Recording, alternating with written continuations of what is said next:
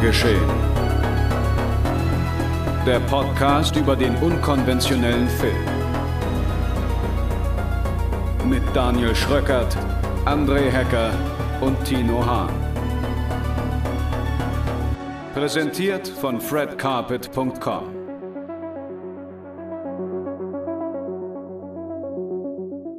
Na, dann sage ich doch mal herzlich willkommen zurück zu einer weiteren Folge Genregeschehen, meine sehr verehrten Damen und Herren und alle Freunde und Freundinnen des gepflegten ja, Genrevergnügens. Herzlich willkommen zur 15. Ausgabe, nachdem wir jetzt eine Woche mal kurz pausiert haben, aufgrund von Krankheit, Kränklichkeiten und halt dem ganzen äh, Drumherum, was uns diese Tage so schon ewig beschäftigt. Und trotzdem haben wir uns heute bei sengender Hitze, ich glaube, bei Tino sind es gefühlt 37 Grad im Schatten in der Bude. Ich bin und, ja schon froh, dass ich in der Bude überhaupt Schatten habe. ja, haben wir uns eingefunden, um ein bisschen über aktuelle Genrefilme zu sprechen. Und hier ist dann auch gleich das Programm für heute.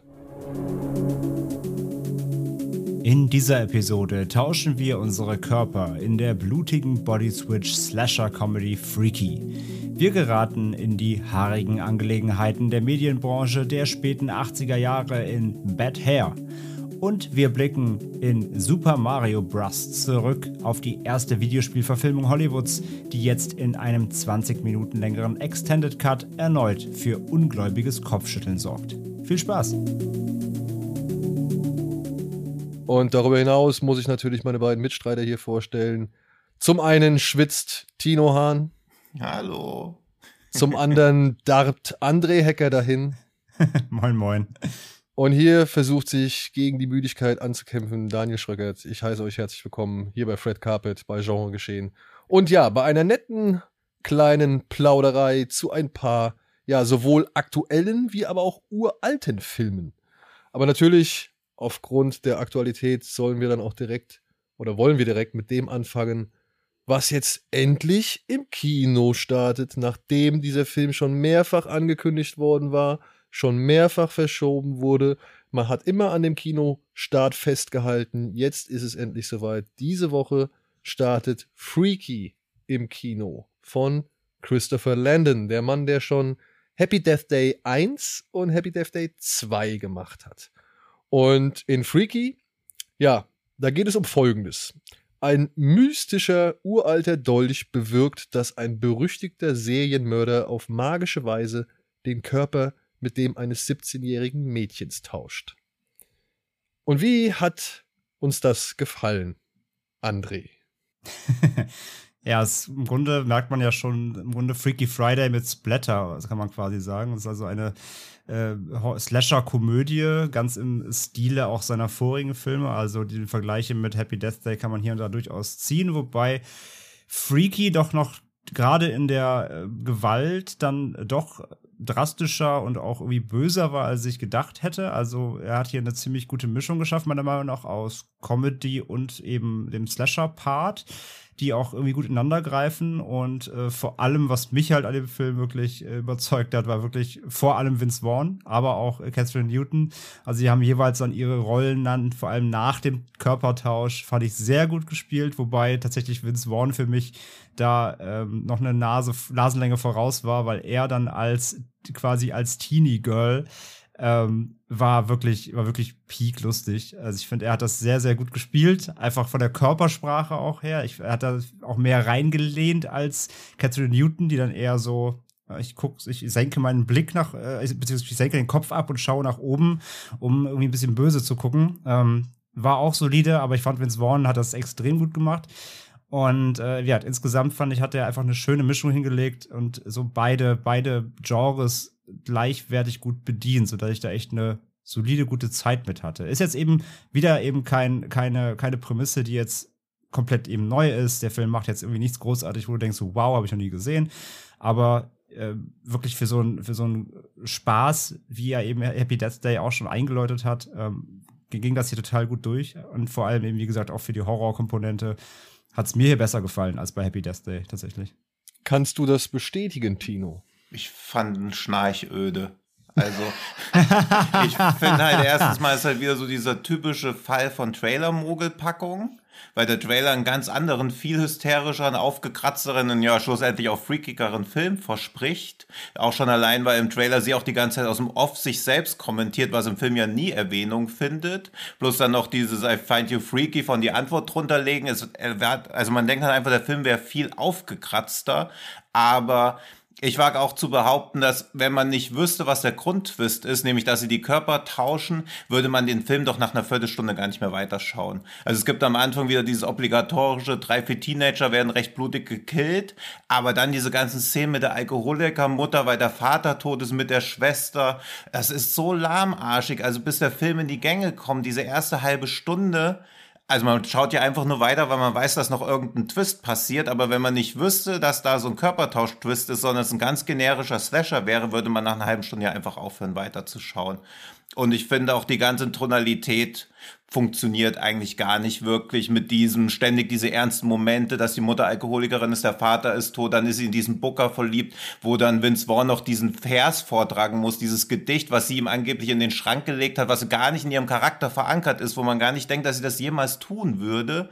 Das fühlt sich alles völlig strange und auch so atonal an. Dazwischen halt noch ein paar obligatorische Splatterkills, damit es ein bisschen Blutzeug gibt, aber insgesamt gesehen läuft er ja auch auf ein total unterwältigendes Finale hinaus. Also mir hat es nicht gefallen und ich finde, wenn man diese ganze Prämisse mal nimmt, finde ich es Hot Chick, verrückte Hühner der bessere von beiden Filmen, der eigentlich fast auch die identische Handlung hat. nur, dass es halt kein Slasher-Killer ist, sondern einfach nur ein älterer krimineller Typ. Aber ansonsten ist das ja auch wirklich eins zu eins Hot Chick. Nur nicht so lustig. Hot Chick, ist das der mit den Waynes-Brüdern? Ja. Ja. Und er hat eigentlich Wie? fast dieselbe Handlung. Auch da werden tauschen junge Schulkörper mit einem älteren Kriminellen und muss das ganze Image twisten, bevor der Schulabschlussball stattfindet. Mhm. Und deswegen, also ich glaube, ich bin noch ein bisschen so meiner eigenen Erwartungshaltung zum Opfer gefallen, aber ich habe mir halt wesentlich abgefahrener vorgestellt. Weil auch die einzigen Szenen, die für mich funktioniert haben, wie das mit ihrem Werkkundelehrer, das war cool, aber auch sein Verhalten ist ja nichts verankert. Also warum behandelt er sie so? Warum sagen irgendwie die ganzen Typen in ihrer Klasse, dass sie so hässlich ist, dass man ihr eine Plastiktüte über den Kopf ziehen muss, wenn man Sex mit ihr haben will? Also das ist doch alles totaler Quatsch. Das ist ja noch schlimmer als mit Lisa Plenske bei Verliebt in Berlin, die dann irgendwann ihren Dutt aufmacht, die Haare schüttet und auf einmal wunderschön aussieht. Also das finde ich immer ganz, ganz strange, wenn offenkundig attraktive Schauspielerinnen als hässlich dargestellt werden, damit irgendwelche Mobbing-Elemente noch eingebaut werden können. Es fühlt sich halt alles strange an für mich. Also ich konnte da nicht mit connecten. und dass Vince Vaughn gut spielt, okay, aber halt dieses, hey, ich bin 1,96, aber ich kann auch laufen wie ein 17-jähriges Mädchen. Und sie wäre halt auch nicht so gelaufen, dass sie so affektiert die Arme nach links und rechts schwenkt. Bloß, was mich bei Filmen generell immer nervt, wenn das, was passiert, gleichzeitig auch nochmal kommentiert wird. Also Vince Vaughn rennt in einen Baum rein, stößt sich an den Ästen und sagt dann, oh, ich bin hier groß. Und dann denkt man so, puh, dann kriegt dann die Eier getreten, oh, ich habe ja Eier. Also das ist halt immer so eine ganz lowe Form von Comedy, die, das mag man mir jetzt nicht glauben, aber die auch mir zu low ist. ja. Ich glaube, ich stehe zwischen euch. Mhm. Aber wirklich knallhart und, und eindeutig. Denn ich habe nach Happy Death Day 2 habe ich nicht wirklich viel von Freaky erwartet. Ging mir ich, genauso, ja. Ich muss sagen, ich fand Happy Death Day 2 eine herbe Enttäuschung, nachdem der erste Film einigermaßen Spaß gemacht hat und auch ein paar schöne Ideen hatte und so. Und auch die Hauptdarstellerin das eigentlich ganz gut gemacht hat. Aber der zweite Teil, den, den fand ich katastrophal. Also wirklich, den fand ich wirklich katastrophal. Der, der verrät ja seine komplette Geschichte dann irgendwie einmal hintenrum, erklärt auch gar nichts mehr, ist dann nur noch albern und schmeißt dann noch mit so Kalenderweisheiten um sich rum. Das war mir alles zu viel. Und mit dem, mit der Einstellung bin ich halt dann an Freaky rangegangen und muss sagen, ich gebe Pino da recht, ne? Wenn das jetzt ein ganz normaler Slasher wäre, um irgendwie einen verrückten Killer, der Jagd auf irgendwelche Schulkinder macht oder, oder Highschool-Teenager, dann wäre das schon eine sehr lahme Nummer gewesen, so nach einer halben Stunde. Okay, jetzt wissen wir aber alle, der Twist kommt. Und ich muss aber sagen, ich war dann überrascht, wie das, das für mich dann doch mehr Situationen funktioniert haben. Ich muss sagen, ich fand es einen ganz großen Moment, wenn er mit ihrer Flamme da in dem Auto sitzt, wo, wo, wo er diesen, wo es so beinahe dazu kommt, dass sie sich küssen, also Vince Vaughn und äh, ihr, ihr, ihr Mitschüler. Ja. Ja. Das fand ich, das, das fand ich so echt coole Momente.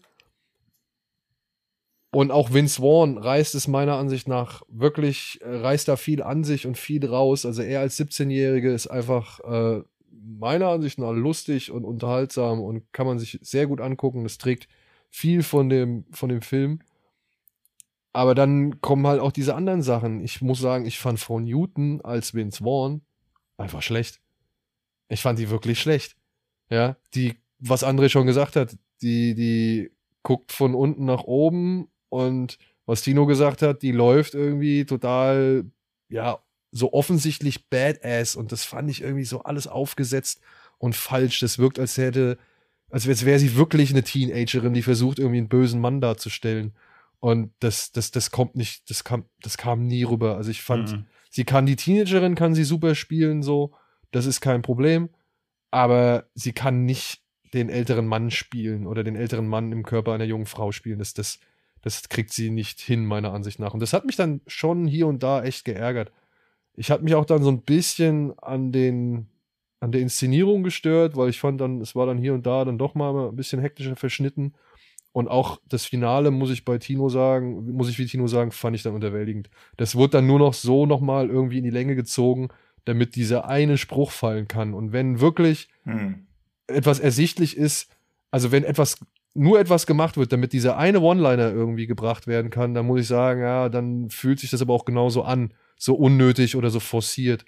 Und davon hatte Freaky dann leider doch schon hier und da echt mehrere Momente. Und halt auch einige Momente, wo ich sage, das ist so verschenkt. Das ist so verschenkt. Wenn Vince Vaughn, ja, wenn Vince Vaughn am Morgen erwacht als Teenagerin und dann runter in die Küche kommt und plötzlich mit einer Herzlichkeit und einer Wärme konfrontiert wird, mit der der Mann wahrscheinlich vorher jahrelang oder noch nie konfrontiert wurde. Ja, und wo dann halt immer so Situationen sind, dass einer ein Messer in der Hand hält und man jetzt irgendwie darauf wartet, dass der nächste umgebracht wird und so. Das ist zum einen, finde ich, ist es eine schöne, lustige Suspense, die da aufgebaut wird. Zum anderen kommt mir dann aber in den Sinn, Alter, wie geil wäre es denn jetzt mal gewesen, Vince Vaughn in dieses doch eher wärmere Umfeld irgendwie zu stecken, ja, und dass, dass man halt irgendwie sehen und erforschen kann, wie der Typ mit Zuneigung umgeht, der vorher überhaupt keine Zuneigung erfahren hat oder halt auch überhaupt nicht für Zuneigung in der Lage ist. Da hätte man meiner Ansicht nach echt eine Menge Comedy-Potenzial auch rausholen können. Aber dafür interessiert sich Herr, wer ist der, Landon? Mhm. Äh, leider nicht. Und das ist bei vielen Elementen in diesem Film der Fall, bei vielen Situationen, dass die eigentlich noch viel cooler, länger, weiter ausgespielt mhm. hätten werden können. Aber das macht er dann halt nicht, um dann halt eben ja dann doch wieder diese öde Schulparty zu inszenieren, die eigentlich hätte gar nicht sein dürfen. Also ich meine, die sagen, die kriegen am gleichen Tag gesagt, dass sie kein Schulfest machen können, haben am Abend aber den dicksten Rave irgendwie auf die Beine gestellt.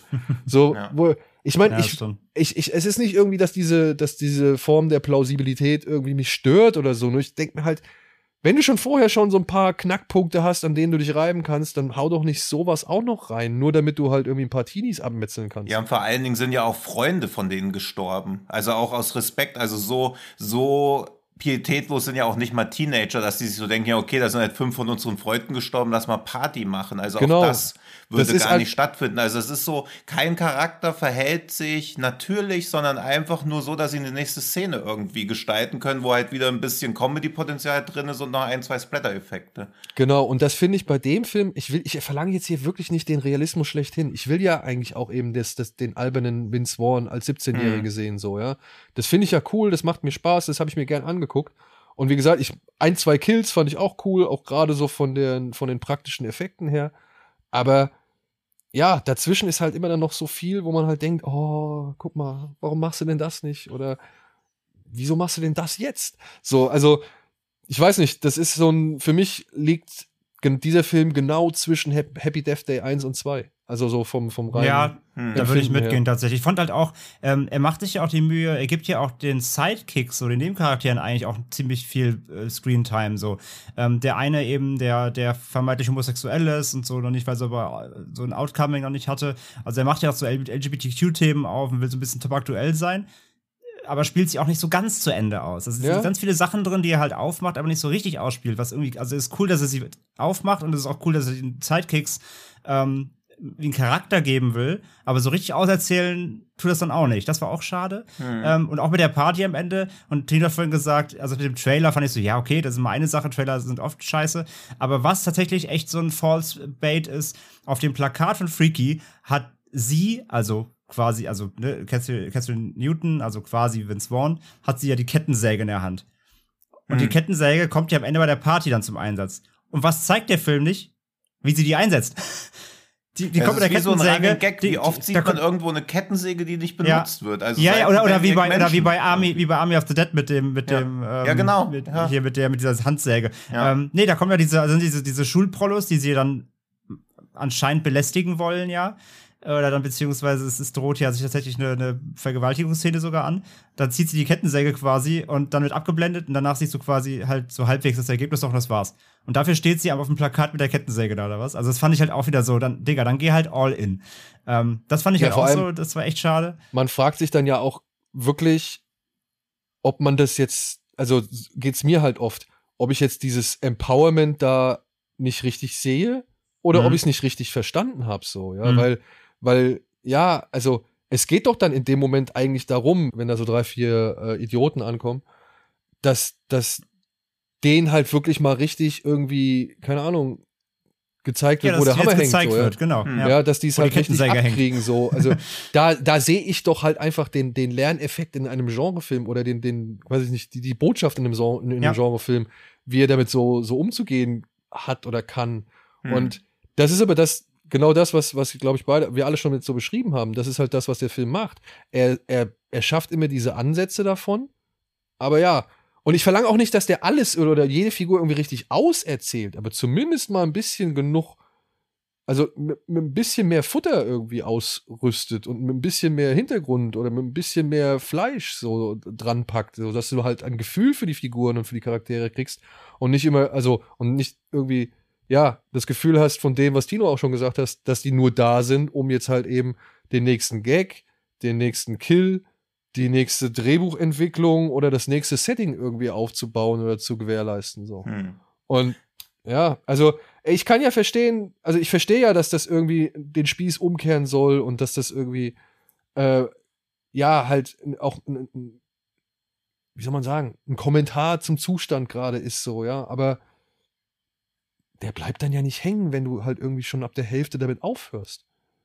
Zumal er ja auch das, was eigentlich spannend gewesen wäre und was er stärker hätte ausspielen können, blitzt ja auch nur ganz kurz auf, wo sie dann, also beziehungsweise sie, also Vince Vaughn in ihrem Körper gegen den Werkkundelehrer kämpft, ist ja das erste Mal, dass Vince Vaughn im Körper der, des Mädchens ja realisieren muss, scheiße, ich bin ja gar nicht mehr stark, ich bin ja auch gar nicht mehr groß, ich Genau. kann in dieser körperlichen Konfrontation eins zu eins, kann ich überhaupt nichts mehr reißen, was ihn ja dazu zwingen müsste, eigentlich raffiniert oder heimtückischer zu morden und mehr aus dem Hinterhalt zu morden, aber das passiert ja auch einfach gar nicht.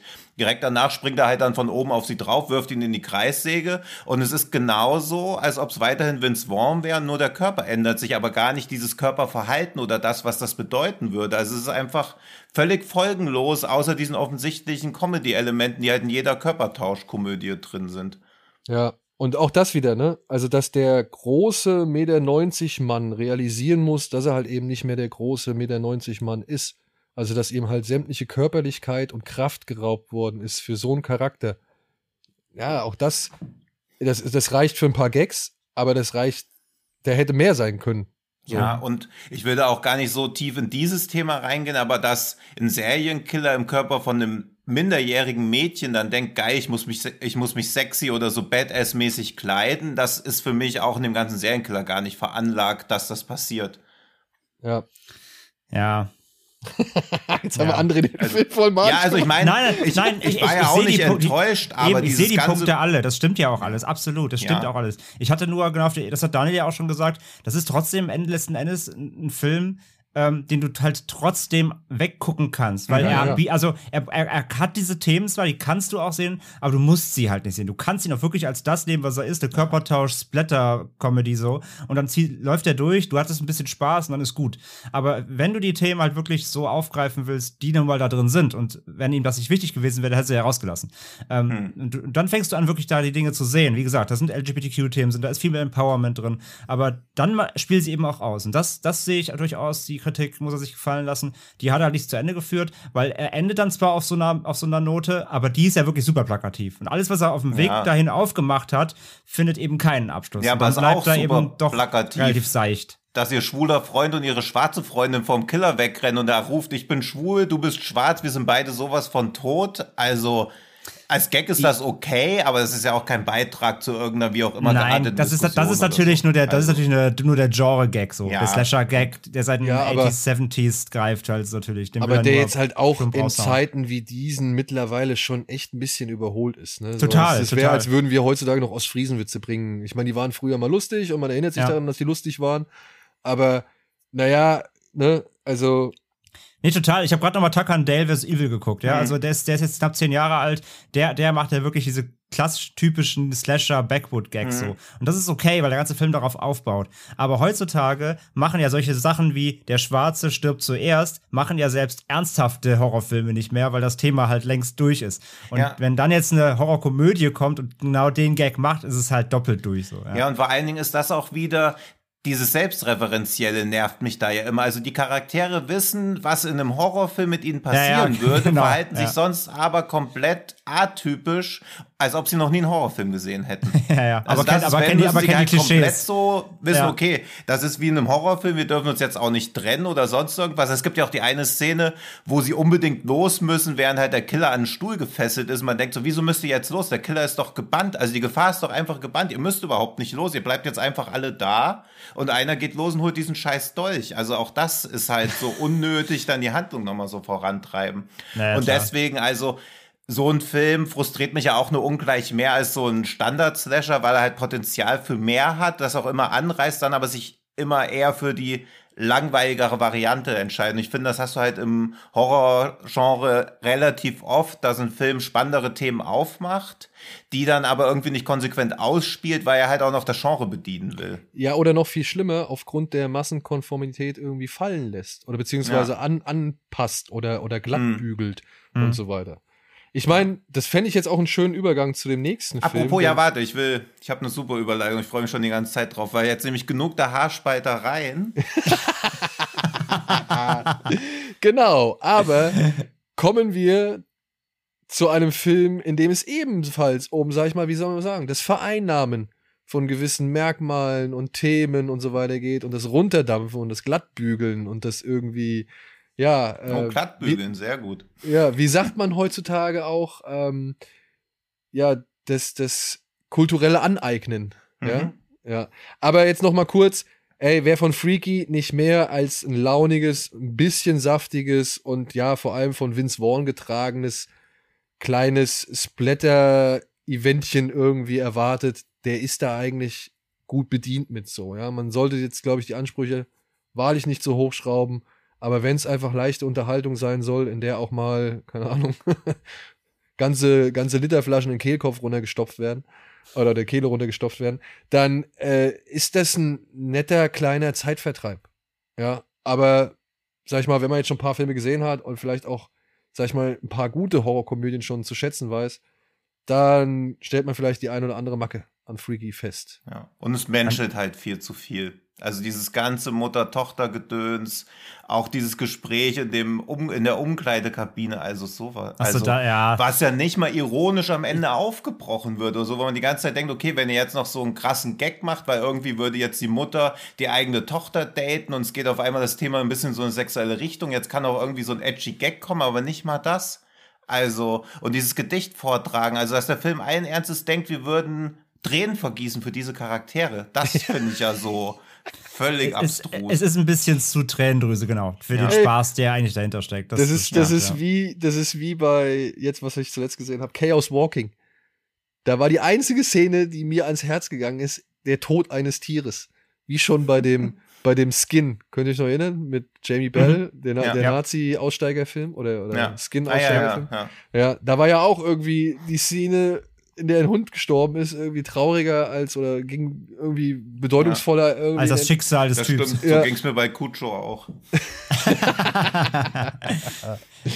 dieser Tage startet, ähm, ich weiß gar nicht, er ist sowohl bei den Fantasy Filmfest Nights XL zu sehen. Ich glaube, er ist auch bei dem Slash Filmfestival einhalb oder Slash einhalb, dem Kurz, dem Kurzableger von dem Slash Filmfestival zu sehen gewesen. Und er kommt jetzt auch auf DVD und Blu-ray raus, oder André? Am 25. Genau. Ja, genau. Die Rede ist von Bad Hair, unserer, ja, Fan, also Filmfest-Vorstellung oder eben halt DVD-Vorstellung oder Blu-ray-Vorstellung.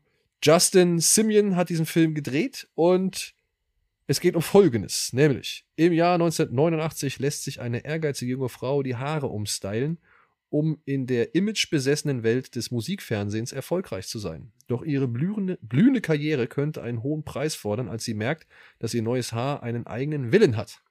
Jetzt muss man vielleicht dazu sagen, das ist ein bisschen doch mit Informationen gegeizt, würde ich jetzt sagen. Diese junge Frau mhm. arbeitet nämlich für einen afroamerikanischen Musik.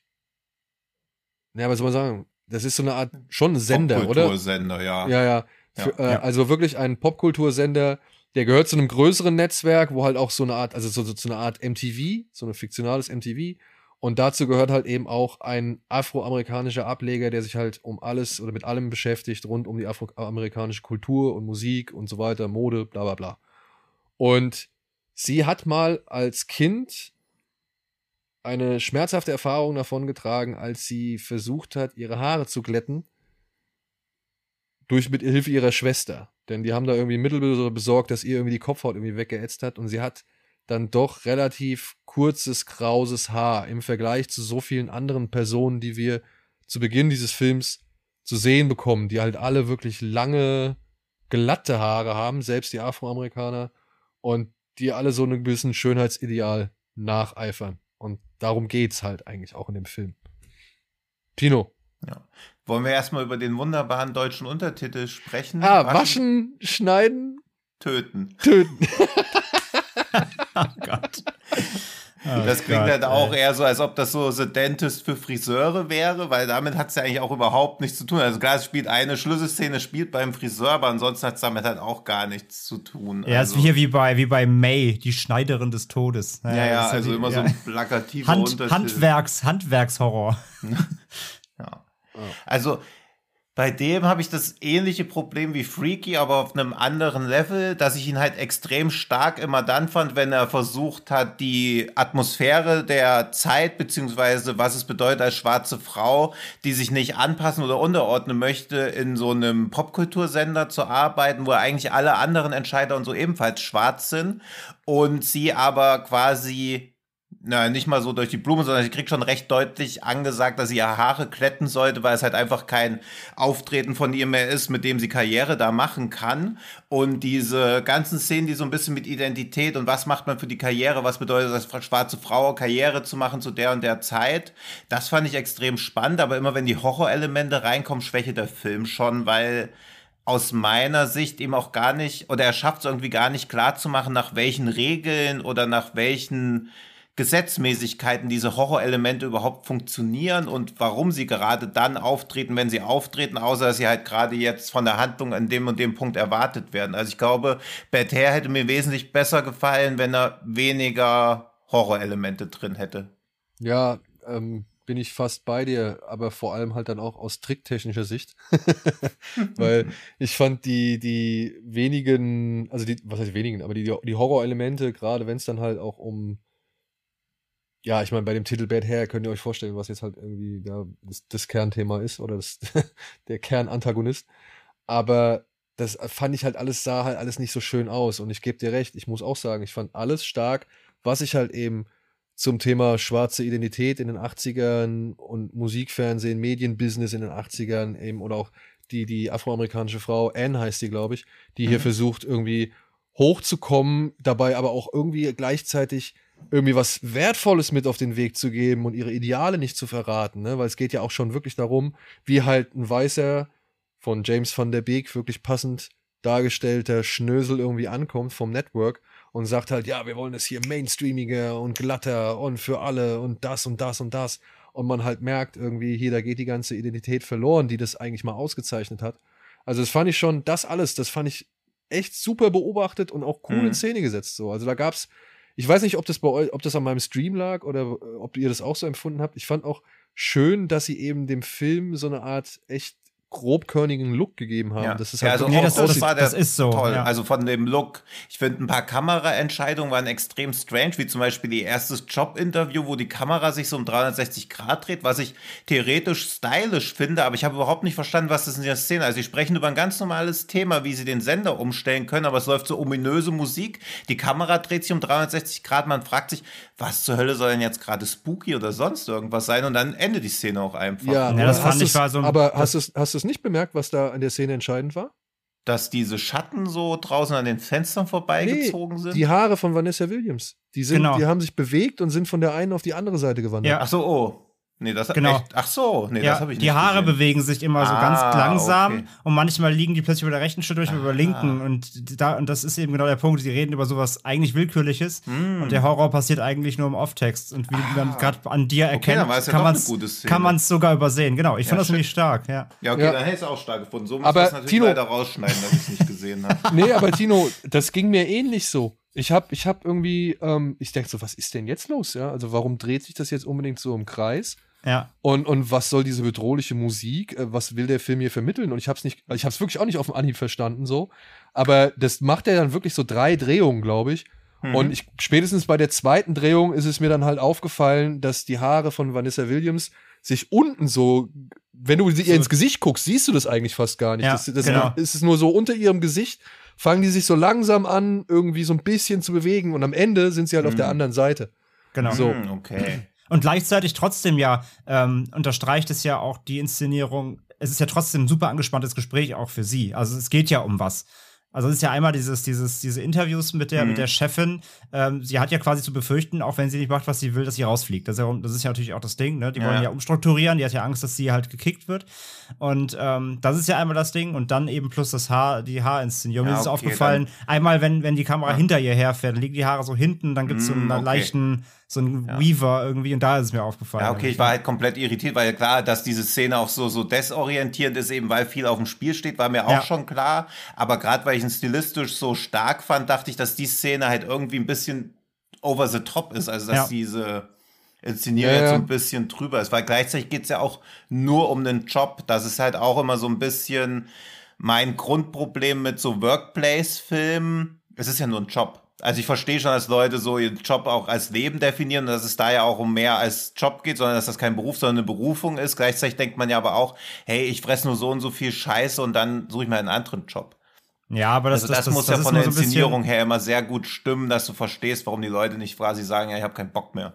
Ja, Ja, das, das, stimmt, das stimmt, aber das, das sieht man ja auch selbst heutzutage noch. Also ich meine, der, der, Spiel, der Film spielt ja Ende der 80er. Hm. Ähm, und da war es ja auch noch deutlich A, schwerer, B, nicht so anerkannt, ja auch dieses Ja. Jobhopping zu machen. Also ich meine, heutzutage kannst du ja auch mit Mitte 40 nochmal umschulen, juckt ja eigentlich keinen mehr.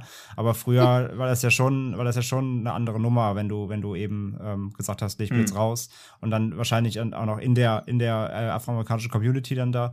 Ähm, also ich sehe das auch so, dass das schon, ähm, also du siehst ja auch, wie sie zum Beispiel ganz am Anfang hat sie auch so ein anderes Interview, ähm, wie krass, wie krass aufgekratzt ist, weil sie das ja nicht bekommt und da so schnell rausgeschickt wird, ne? Und so. Also das sind ja, Ja, weil sie halt ja auch von den beiden weißen Dudes natürlich, Natürlich, gleich so abge... ne? Also, wo Das sie von sowieso. Anfang an keine Chance hatte. Genau, genau. Ja. Und das ist halt das Ding, ne? Also der Markt war ja nicht frei für sie. Und Ja. deswegen, ähm, das, das spielt ja da schon eine Rolle, dass es auf dem Spiel steht. Und wie du sagst, klar, für sie ist eine Berufung, das merkst du ja auch. Sie guckt ja zu Hause selbst immer ihren eigenen Sender, weil sie halt so krasser Fan ja auch der Mucke ist und so weiter. Ähm, und ja auch in diesen, in diesen Mo- Moderator da so äh, auf den abfährt, ähm, diesen, Mhm. den, dessen Job sie aber eigentlich auch will. Und da stecken ja ganz viele Sachen drin. Also diese angespannte Jobsituation, fand ich, kam bei Bert Herr schon richtig gut durch. Ja, deswegen, das, Apropos- das finde ich halt auch so schade, weil ein bisschen war er ja so ein bisschen fast wie so eine schwarze Variante von der Teufel trägt Prada. Und dann bisschen, ja. bleibt er halt so ein bisschen an diesen ganzen Horrorelementen hängen, die ich verstehe schon, warum er Horror benutzt, weil er dann auch so quasi diese Backstory erzählen kann, die auch durch dieses Buch dann noch so eingeführt Ja. wird und dass er da natürlich dann auch noch so einen Metakommentar über alles machen möchte. Aber es fühlt sich halt an, als ob zwei Filme so ein bisschen verbunden worden wären, weil die Horrorelemente dauern ja auch echt lange, bis sie zum Tragen kommen. Und man hat sich dann schon irgendwie damit angefreundet, okay, das ist jetzt so ein Zeit, also so ein äh, zeitgenössischer Blick auf dieses popkulturelle Verhalten und generell, wie die Stimmungslage in der Zeit war. Und dann auf einmal muss man sich mit diesen Horrorelementen anfreunden. Plus, Plus, und das fand ich, finde ich halt auch noch das Erstaunliche, ähm, der ist ja schon auch Parodie. Ne? Ja. Also der nimmt das ja schon alles aufs Korn. Und ich finde aber, dass hier die einzelnen, sage ich mal, Strömungen doch etwas besser miteinander harmonieren oder nicht so weit voneinander entfernt harmonieren, wie es zum Beispiel bei Freaky der Fall ist. Also ich finde gerade diese ganze, ja, Pop-afroamerikanische Kultur, die hier so ge gezeigt wird mit so, ähm, hier von, mit so Popstars wie, wie ist sie, Sandra, die, die auch noch von Kelly Rowland gespielt wird. Ja. Destiny Child-Fan erinnern sich. Ähm, das sind ja genau solche, sag ich mal, ja, wie soll man sagen, glatt gebügelten Produktionen und, und Leute, die ja irgendwann halt wirklich der, äh, der, der, der Community auf den Sack gegangen sind, ja, weil es ja so MTVisiert wurde. Hm. So, und das fand ich schon cool. Und wenn man sich da mal anguckt, dieser Justin Simeon, der Mann, der das äh, hier gemacht, geschrieben, inszeniert, produziert äh, hat, der hat auch gleichzeitig noch die Musik dafür. Also der hat Hm. vier oder fünf Tracks von dem Soundtrack irgendwie selbst gemacht, also selbst produziert und irgendwie geschrieben auch noch.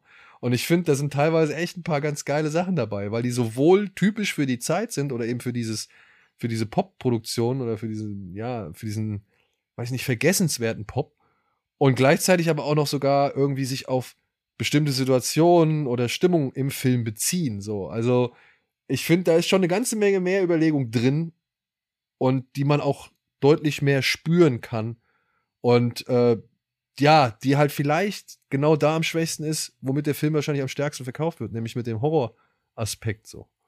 Also ich muss mal sagen, äh, ich fand den Horror echt gar nicht so schlecht eigentlich. Also ich fand den zu, also zuweilen sogar relativ gruselig, unerwartet gruselig. Gerade am Ende in dem im Finale ähm, die quasi die die von diesem Haarbesessenen, die kriegen auch immer so gelbe Augen. Das hat mich irgendwie so alte Dämonenfilme erinnert. Ja. Wenn er irgendwie, irgendwie da so, zum Beispiel in dieser, als sie sich in dieser, ähm, in der Tonkabine einschließt und guckt dann so raus und draußen stehen dann diese Haarhexen mit wirbelnden Haaren und gelben Augen. Hatte, äh, das hatte, also der Film, man sagt im Englischen so campy. Das ist halt so campy Horror, so kitschig, Hm. ähm, bisschen, bisschen schwülstig, oldschool gemacht, aber ich mochte das ganz gerne. Also die, es ist zwar albern mit den Haaren und ja, so manche Effekte, wenn sie sich da einfach so gegenüberstehen und die Haare fangen an zu kämpfen, wie so ein Marvel-Clash, das wirkt halt natürlich sehr, sehr cheesy und auch te technisch jetzt nicht so ganz rund. Aber teilweise so, äh, oder einmal hängt sie so auch so an der Decke und so. Das waren so, ich fand so ein paar Einstellungen waren relativ gruselig tatsächlich sogar. Also ganz schlecht fand ich den Horror darin nicht. Ich habe den Film halt insgesamt ähm, am ehesten mit Slacks halt verglichen, weil er eine ähnliche Thematik hat und en- letzten Endes muss ich halt sagen, Bad Hair ist quasi Slacks, aber er nimmt sich halt ernst. Also zumindest in seiner Inszenierung ernst, weil wo Slacks einfach nur äh, faul war in vielen Dingen, ähm, äh, spielt Bad Hair das insgesamt halt dann doch vernünftig aus und, und weiß, wie er sich erzählen muss trotzdem. Also für mich hat das mit dem Horror gar nicht so schlecht funktioniert insgesamt. Aber ich gebe natürlich recht, dass es lange dauert, bis er sich wirklich dann auch wirklich manifestiert. Es ist halt viel nur angedeutet. Das erste Mal, dass es ja so richtig passiert, ist ja das mit dem, mit dem Vermieter, der so aufdringlich wird. Der dann sogar aus dem Fenster geworfen wird. Das fand ich, Äh, Die Szene fand ich super. Die fand ich sie auch ein- super. Er da in die Mülltonne entsorgt wird, das fand ich, das fand ich gut so. Aber es dauert halt echt eine lange Zeit, bis dann wirklich Horror auch wirklich mal eintritt, das stimmt. Ja, und Problem da ist ja so ein bisschen, dass es ja auch einen, einen erwischt, der es irgendwie verdient hat. Also auch da ist diese Fallhöhe gar nicht da, dass sie quasi jemanden umbringt, der es eigentlich gar nicht verdient hat, sondern dieser Horror trifft ja irgendwie zumindest anfänglich oder so am, die Richtigen. Das ist halt auch irgendwie schade, dass sie gar nicht in diesen moralischen Zwiespalt irgendwie reingerät. Aber später ja. Ja, später halt schon, aber auch die Entsorgung der Leiche, also das einfach so kaltblütig in die Mülltonne. Es ist eine super Szene, aber würde der Charakter das wirklich machen? Vermutlich eher nicht. An dem Punkt bin ich, also, ja. also der Typ ist halt, der, der Typ ist halt schon so inszeniert, dass, dass sie froh ist, dass er jetzt nicht mehr da ist, glaube ich. Ja. Und sie ist ja schon eigentlich mittlerweile so eiskalt. Ja, aber- weil sie ja, und und, und außerdem, und das, da, da gebe ich dir aber recht, du, du hast ja anfangs gesagt, der Film definiert bei dem Horror nicht so ganz, wie die Regeln sind. Und das ist halt hier an der Stelle so eine Frage. Ist sie von diesen Haaren auch schon halt eben manipuliert, gedanklich, dass sie sowas eben jetzt hinnimmt? Das erklärt der Film ja nicht. Das muss man so ein bisschen schlucken einfach. Ja. Ja. Ja. ja. Aber ich bin auch dabei, es gibt, ich will den Horror jetzt auch nicht wirklich schlecht reden, so, ne? Ich meine, das ist halt ein Horrorfilm, der versucht halt seine Themen damit zu transportieren, äh, dass da halt sich Haare irgendwie selbstständig machen und so. Und weil aber die anderen Themen eigentlich meiner Ansicht nach sehr stark präsentiert werden und, und cool präsentiert werden und irgendwie treffend präsentiert werden und das auch nicht irgendwie nur mit Häme, sondern halt auch mit Verständnis, Mhm. ähm, finde ich das alles in allem ein deutlich besseres oder ein, angenehmeres Gesamtpaket als Freaky. Freaky kann man sich unter den be bestimmten Bedingungen problemlos anschauen. Wenn, man, wenn die aber nicht zutreffen, schwierig. Und ich finde, aus Bad Hair kann man dann, selbst wenn man irgendwie vielleicht nicht in der richtigen Verfassung für sowas ist, trotzdem mehr mitnehmen. Insgesamt auf jeden Fall. Ich muss noch Ja. also ich finde es gerade, also ich finde den Vergleich trotzdem nach wie vor schwierig schon. Ja, weil- ja, also, ja, also, schwierig, also ja. Ist natürlich kein Film, wo man lacht jetzt Oh, irgendwie. Es gibt zwar, Auch also gelacht habe ich nie. Es gibt zwar Ich was, es gibt zwar, ich fand das eher, also das ist ja keine, in dem Sinne Comedy. Das ist ja, es gibt zwar so vielleicht einen Schmunzler oder es gibt skurrile Dinge, aber Freaky ist ja schon eine ganz andere Form von Comedy. Ja, von, gut, das ist klar. Ich will nur, dass die, die Zuhörer jetzt nicht irgendwie denken, das Also, nee, vergleichen also auf der Bad Ebene. Ist Satire. ehesten. ist so Satire, skurril, bisschen, bisschen albern in seiner Inszenierung, aber es ist jetzt keine Comedy, wo du einen Schenkelklopfer Nee, kriegst. Nee, schon eher so meine ich halt Schmunzel, also so Ja, aus ja. oder wo man oder so leichtes Kopfschütteln, weil man halt weiß, es war so und es ist auch immer noch so, aber man will es Ja. halt gar nicht glauben, gerade weil wir ja unbetroffener von der ganzen Thematik ja gar nicht sein könnten. Genau. Also für uns ist ja wirklich so ein Blick von außen drauf, deswegen finde ich ihn halt auch so spannend, weil er ja wirklich sich auf das Thema komplett fokussiert und das auch auf für mich mutmaßlich relativ realistische Weise auch einfach zeigt. Wie gesagt, ich stecke thematisch überhaupt nicht drin. Ich kann nicht mal ansatzweise das nachempfinden, wie, Ja. was diese ganze, dieser ganze Identitätsstruggle überhaupt bedeutet. Deswegen finde ich es ja immer interessant, wenn Horrorfilme auch gerade mal auf sowas einen Blick werfen und hätte ihn nur halt als, ja, als Drama oder als reinrassige Satire ohne eben diese Horrorelemente stärker gefunden. Oder wenn er eh eine Satire ist, muss er die Horrorelemente ja auch gar nicht so ernst ausspielen, sondern kann die ja auch eher so satirisch einsetzen, weil als, Publi als Zuschauer weißt du ja dann schon, wie du das zu deuten hast. Ja, aber ich glaube, auch da ist dann so ein bisschen, ja, wie soll man sagen, ich glaube, und das ist, hab, kann ich nur anhand des, des Buches, das in dem Film halt immer wieder auftaucht und der, äh, und das halt auch zum, als Grundlage für die, für die Handlung genommen wird, herleiten. Also dieses, diese, diese Geschichten, die ähm, sie irgendwann mal in Form von diese Kurzgeschichten oder Horror- oder Gruselgeschichten oder Märchen Mhm. ähm, die sie ja irgendwann mal als, als Buch bekommt und wo ihr noch der Onkel, glaube ich, sagt, ey, das sind unsere Geschichten, das sind keine Geschichten, die angepasst worden sind, das sind keine Geschichten, die irgendwie von Weißen irgendwie präsentiert worden sind oder sonst irgendwas, das sind unsere Geschichten und es gilt halt, äh, dass wir diese Geschichten kultivieren und, und als Teil unserer Kultur und, und als Teil unseres Selbst irgendwie akzeptieren und weitertragen. Und ähm, ja, also ich finde, das ist dann schon so ein bisschen Zugeständnis so eben an sowohl vielleicht eigene afroamerikanische, afrikanische Geschichten, die halt die Zeit überdauert haben, wie aber auch zum Beispiel afroamerikanische Filmkultur, die dann meiner Ansicht nach ein bisschen mit reinspielt. Also es sind so ein bisschen Zugeständnisse, glaube ich, dann auch an, an Blaxploitation und eben solche Sachen, warum Ja. dann eben solche Horrorelemente da ihren Einzug finden. Und also das ist meine, und da bin ich bei dir, Timo, äh, Tino, äh, als jemand, der wirklich das gar nicht so richtig nachvollziehen und nachempfinden kann, wie das damals war, wie das jetzt ist und wie diese Aneignung überhaupt irgendwie, sag ich mal, einen richtig aufregen kann. Aber das war für mich so das, also das hat für mich das Verständnis dafür versucht zu erzeugen, weshalb ich dann halt irgendwie schon ein, ein besseres Gefühl davon hatte oder halt interessiert war eben an dem Verständnis davon und wie die Mhm. das sehen und was sie versuchen zu vermitteln. Also da, ähm, ja, wie gesagt, bin ich sowohl bei dir als auch, wie gesagt, habe ich aber auch gesehen, dass es schon irgendwie ein bisschen auch immer ein Zugeständnis an die eigene Kultur ist. Sowohl, ob es jetzt, jetzt als Buch, Film, Musik oder sonst irgendwie Fernsehshow irgendwie existiert hat. Ich meine, sie, sie, sie referenzieren ja auch eindeutig irgendwie, weiß ich nicht, Bill Cosby Show zum Beispiel, wo die ja, eine Dame sagt, Huxtable. ja, wo die eine Dame sagt, ey, Mhm. ich möchte um, um Verrecken keine zweite Claire Huxtable sein, so, ja. Also, also Sachen. Und da muss ich auch sagen, André, da habe ich dann schon doch ein paar Mal auch äh, so böse lachen müssen, so, so, so. ja. Ja, so, ja, okay, ich verstehe es. Du, selbst ich Ja. als weißer Dude rafft das jetzt, ja, dass das scheiße Ja. ist, so. Ja. Und das fand ich schon, dass das, also das rechne ich dem Bad Hair gut an, also hoch an. Und kann dann auch dann eben mit so manch ungelenken Horrorelement oder manch ungelenken Effekt kann ich da halt schon einfach leicht erleben. Mhm. Ja. Weil der halt auch nicht so sein Potenzial dann halt auch wirklich dann ausreizt, um eben diese Punkte zu verdeutlichen. So. Und da wären wir wieder bei Freaky. Nein, aber ja, ey, Freaky ist die deutlichere Komödie, das will ich gar nicht abstreiten. Es wäre unfair, die beiden Filme wirklich direkt miteinander zu vergleichen. Wie gesagt, ich fand es eher dann tatsächlich den Slacks-Vergleich, weil es ist von der Horrorinszenierung eine ähnliche Absurditätsstufe. Hm, ja. Ja, ein, einmal Hosen, einmal Haare.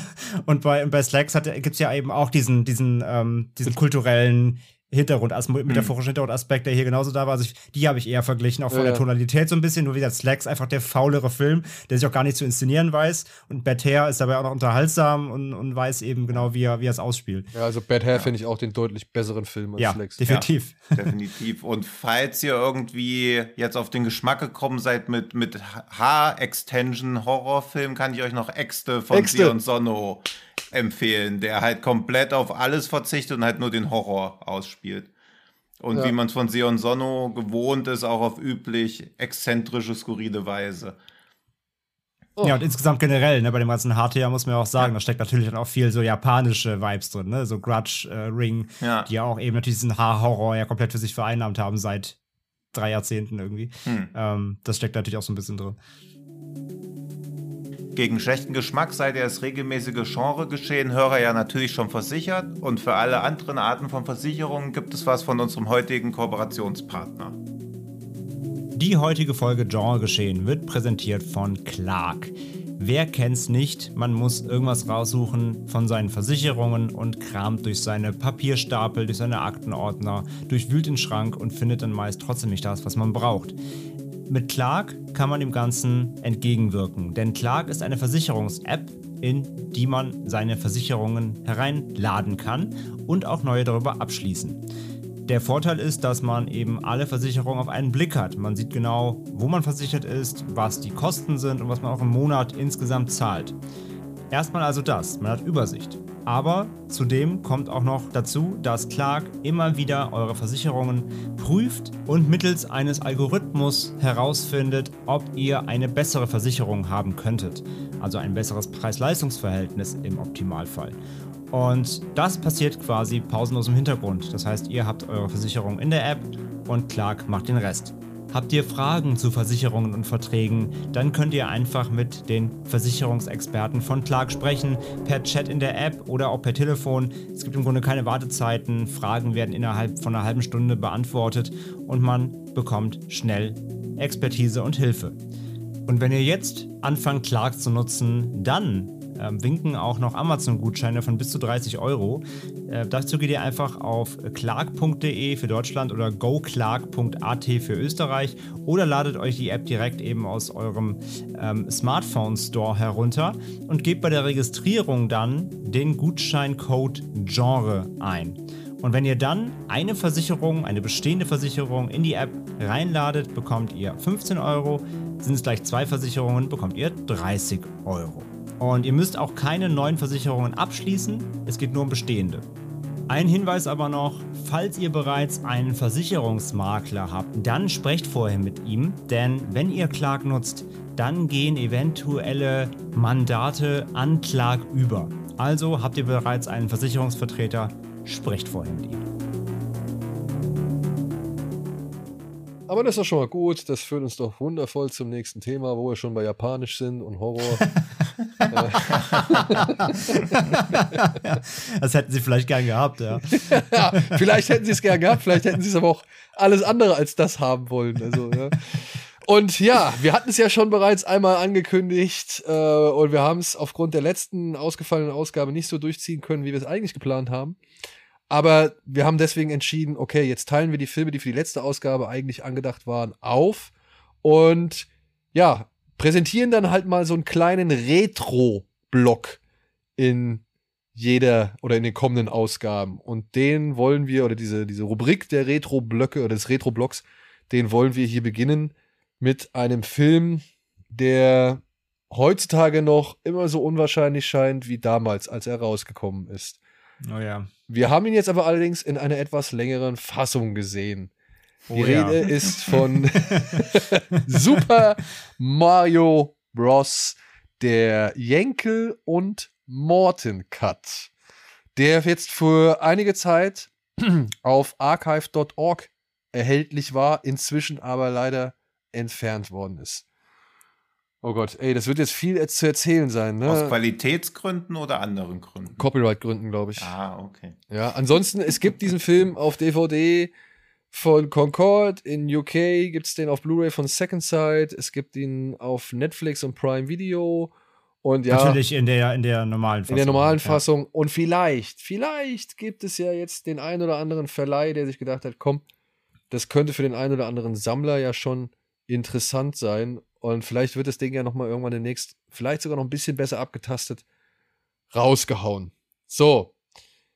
Ich würde jetzt kurz einmal den Plot erzählen für all diejenigen, die wirklich gar keine Ahnung haben, worum es bei Super Mario Bros. geht, beziehungsweise die den Film bisher gemieden haben. In diesem Film geht es um Mario und Luigi, Klempner aus Brooklyn. Die finden sich in einem alternativen Universum wieder, in dem hochentwickelte Dinosaurier im Hightech-Elend leben. Die Brüder sind die einzige Hoffnung, unser Universum vor der Invasion durch den Dino-Diktator Koopa zu retten. Und jetzt fragt ihr euch vielleicht, also diejenigen, die diesen Film noch nie gesehen haben und aber auch nur mal dieses Spiel irgendwo mal ein bisschen wahrgenommen haben, wie kann das sein, dass dieser Mann im roten, in der roten Latzhose, der eigentlich immer nur mit seinem Kopf gegen irgendwelche Steine und, und, Schildkröten donnert, äh, dass der jetzt irgendwie in so ein paralleles Universum mit einem Dino-Diktator gerät. Ja, diese Frage haben sich ziemlich viele Menschen damals gestellt, 1993. Dabei ist sie eigentlich gar nicht so überraschend gekommen.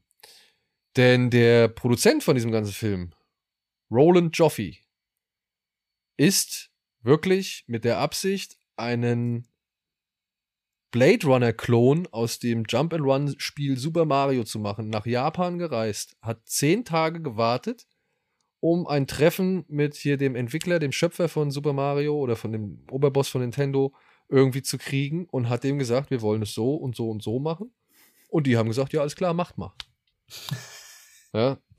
Und daraus ist halt dieser Film entstanden, der der erste so gesehen Videospielfilm oder die erste Videospieladaption der Geschichte Hollywoods ist und auch gleich ein Riesenflop wurde.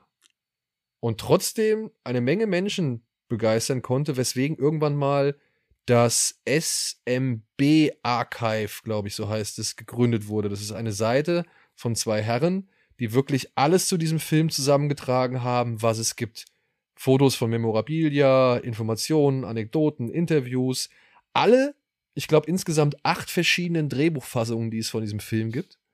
Und diese beiden haben dann über eine Internetauktion ein VHS-Tape in die Finger gekriegt. Auf dem stand Workprint Super Mario Bros. Und dort waren tatsächlich noch Szenen enthalten, die es nicht in den finalen Film geschafft haben.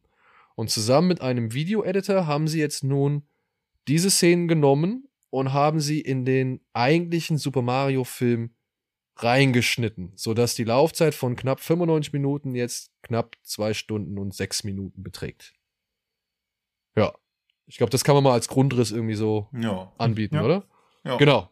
Und diesen Morton und Yankel Cut, benannt nach den beiden mhm. Regisseuren und beziehungsweise nach der Regisseurin und dem Regisseur, ein Ehepaar, die diesen Film inszeniert haben, haben wir uns jetzt auf archive.org angeguckt.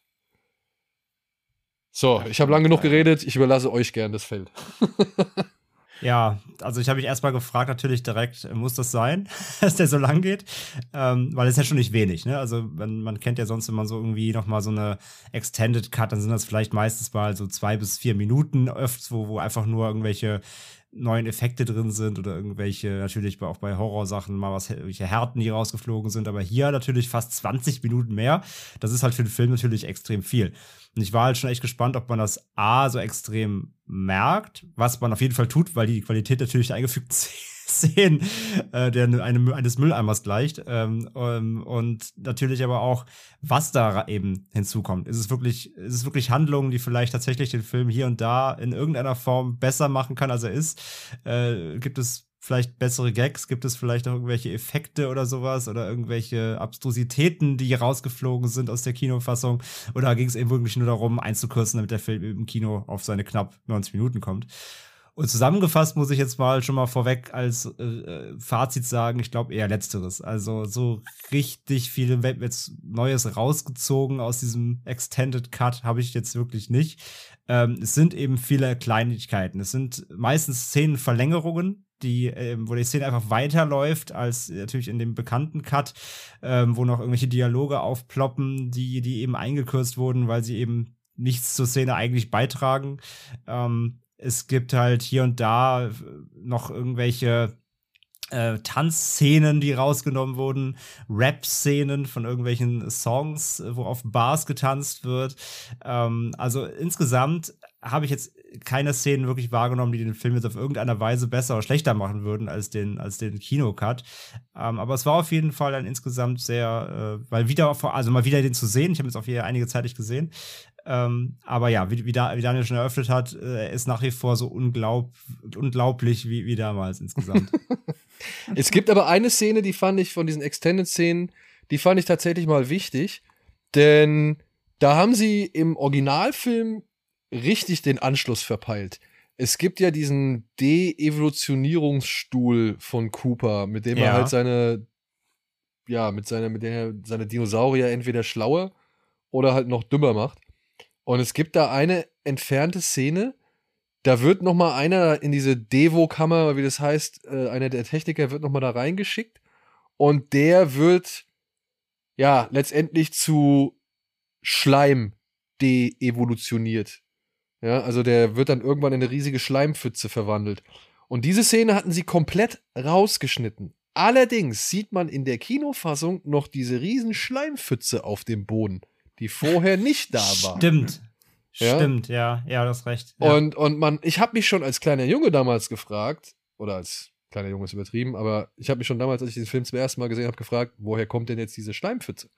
Ja, ja. stimmt, hast recht. Und äh, die wird jetzt erstmals erklärt. Mit dem Wissen kann ich jetzt zwar auch nicht wirklich viel besser schlafen, aber ich fand es jetzt doch mal interessant zu sehen.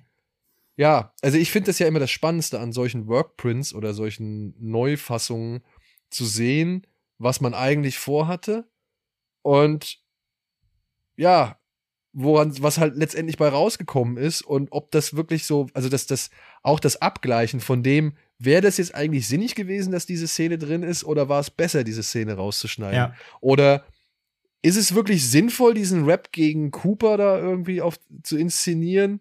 Oder ist es etwas, was die Zuschauer sowieso nicht verstehen werden, ja? Oder was das Studio niemals zulassen wird, so. Also, ja. das finde ich immer richtig spannend. Das hatte ich damals bei, oder das hatte ich halt zuletzt bei Hard Target von John Woo, wo ich halt diesen Workprint so, ge so genossen habe, dass das halt einfach zu gucken, was, was so, was die beiden Regisseure oder eben das Drehbuch vorgehabt hat und wo das Studio dann gesagt hat, nein, will ich nicht. Oder wollen wir nicht. Oder können wir nicht bringen diese De-Evolutionsgun, die man so kurz vor Ende sieht, ist ja auch einfach nur die Super Nintendo Light Gun, die sie einfach nur anders angemalt ja. haben. ist auch super, ja. ja. Ey, und auch die Kulisse, ne? Ich fand das damals schon, es sah einfach furchtbar aus. Es sah halt wirklich aus wie eine Zementfabrik, in der sie mal eben drehen durften. Total. Ja. Das ist wie eine Lagerhalle, das ganze Ding. Also alles. Und ich wette, ja. bei dieser einen Szene, wo sie da aus dem Polizeirevier fliehen, ich wette, das ist der Bluescreen, den sie für irgendwas benutzen wollten, den sie aber halt irgendwie dann nicht verwendet haben. Und deswegen ist diese Wand da einfach blau. Ja. ja. Da fahren die halt einfach an der blauen Wand lang. Und ich glaube, ja, also wenn man sich diese ganzen Berichte an durchliest und was weiß ich, was und, und auch die Interviews, die danach geführt haben, Hoskins und, und Legosiamo haben sich konsequent volllaufen lassen während der Dreharbeiten. Die hatten so ja. keinen Bock auf den Film, dass die ständig besoffen waren. Und Hopper, ja, in jedem Interview flucht er über diesen Film. Der mhm. sagt halt, oder hat in, in, in, jedem Interview diesen Film geflucht, hat er gesagt, als ich schon dahin kam, da hatten die schon sechs oder sieben verschiedene Drehbuchentwürfe gehabt, so, ja. Und äh, ihm war das dann irgendwann auch vollkommen scheißegal und hat trotzdem bezeichnet er bis heute die Regisseure als unfähige Idioten und selbst überschätzt und was weiß ich. Ja, ich bin ja großer John Leguizamo Ultra, deswegen habe ich auch seine Biografie gelesen, die er merkwürdigerweise schon 2007 geschrieben hat, auch ein bisschen voreilig vielleicht. Und da sagt er halt auch das mit diesem Betrunken und dass auch der Regisseur einem der Extras irgendwie mal ein Eimer, äh, eine Tasse Kaffee über den Kopf gegossen hat, weil ihm das Kostüm nicht gefallen hat, was der Komparse anhatte. Und John Leguizamo hat sich ja auch, weil er die ganze Zeit betrunken am Set war, ist er vom Auto angefahren worden, hat sich ein Bein gebrochen und man sieht ja auch in manchen Szenen sogar noch diesen Gips, wenn man genau hinschaut. Also es ist alles eine ganz merkwürdige Erfahrung. Plus, dass aus damaliger Sicht Videospiel ja noch längst nicht so eine popkulturelle Relevanz hatten. Also Bob Hoskin wusste ja nicht, dass es ein Videospiel ist, das musste ihm quasi sein Sohn erst sagen. Und auch Dennis Hopper wusste ja gar nicht, was los ist. Und der wurde dann wohl irgendwann von seinem Sohn gefragt, der dann irgendwie das als Sechsjähriger natürlich cool fand, aber dann so als 18-Jähriger hat auch gefragt, hat, Papa, wieso hast du denn so einen Film gemacht? Du bist doch ein guter Schauspieler. Und dann hat er wohl gesagt, ja, das habe ich gemacht, damit du Schuhe hast. Und dann hat der Sohn wohl dann gesagt, ja, so dringend brauche ich Schuhe halt auch nicht. und, und, dann gibt es wieder Aussagen von dem Regisseur, diesem Rocky Morton, dass Dennis Hopper, dass es halt super schwierig war, mit dem zusammenzuarbeiten, weil der anscheinend keine Ahnung hatte, was am Set überhaupt abläuft oder was, um was es in dem Film geht. Was Dennis Hopper ja aber auch mehr oder weniger zugibt, dass er halt gar nicht wusste, dass es ein Videospielfilm ist. Also ich glaube, da sind viele Leute, auf merkwürdige Weise extrem unvorbereitet oder viel zu vorbereitet reingegangen, weil die Regisseure werden ja überall als absolute Kontrollfreaks bezeichnet, unisono von allen Schauspielern, die sich zum Film geäußert haben, während die Schauspieler alle so da gewesen sind, ja, okay, nehmen wir halt mal irgendwie den Paycheck mit.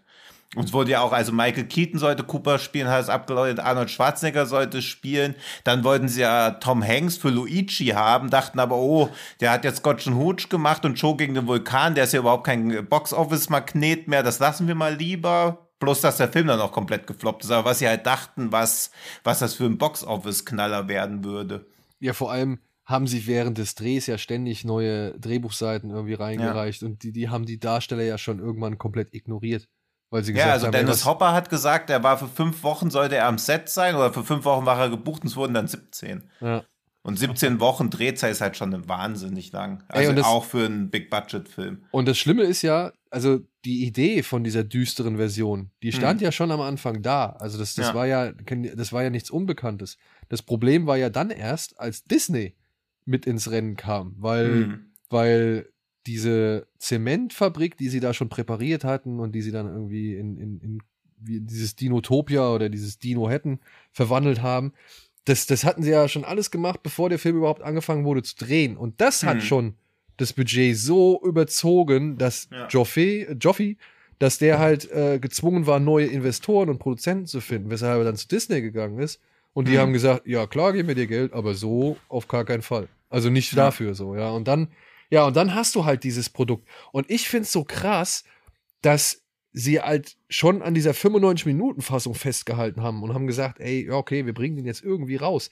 Ich meine, mhm. mit welchem, mit welchem Gewissen bringst du diesen Film raus? Nur damit du irgendwie vielleicht noch ein bisschen was an Unkosten wieder einspielst oder weil dir eh alles scheißegal ist? Also, ich, ich frage mich das bis heute so, weil die waren das, der, der, die, die Produktion war so way over budget. Die war von hm. der, vom Timing her gnadenlos überzogen. Alle Leute hatten keinen Bock, mit den Leuten, mit den Regisseuren oder mit dem Ehepaar da zusammenzuarbeiten. Es soll wohl T-Shirts gegeben haben, wo halt irgendwie Beleidigungen drauf gestanden haben gegen die und so, ja.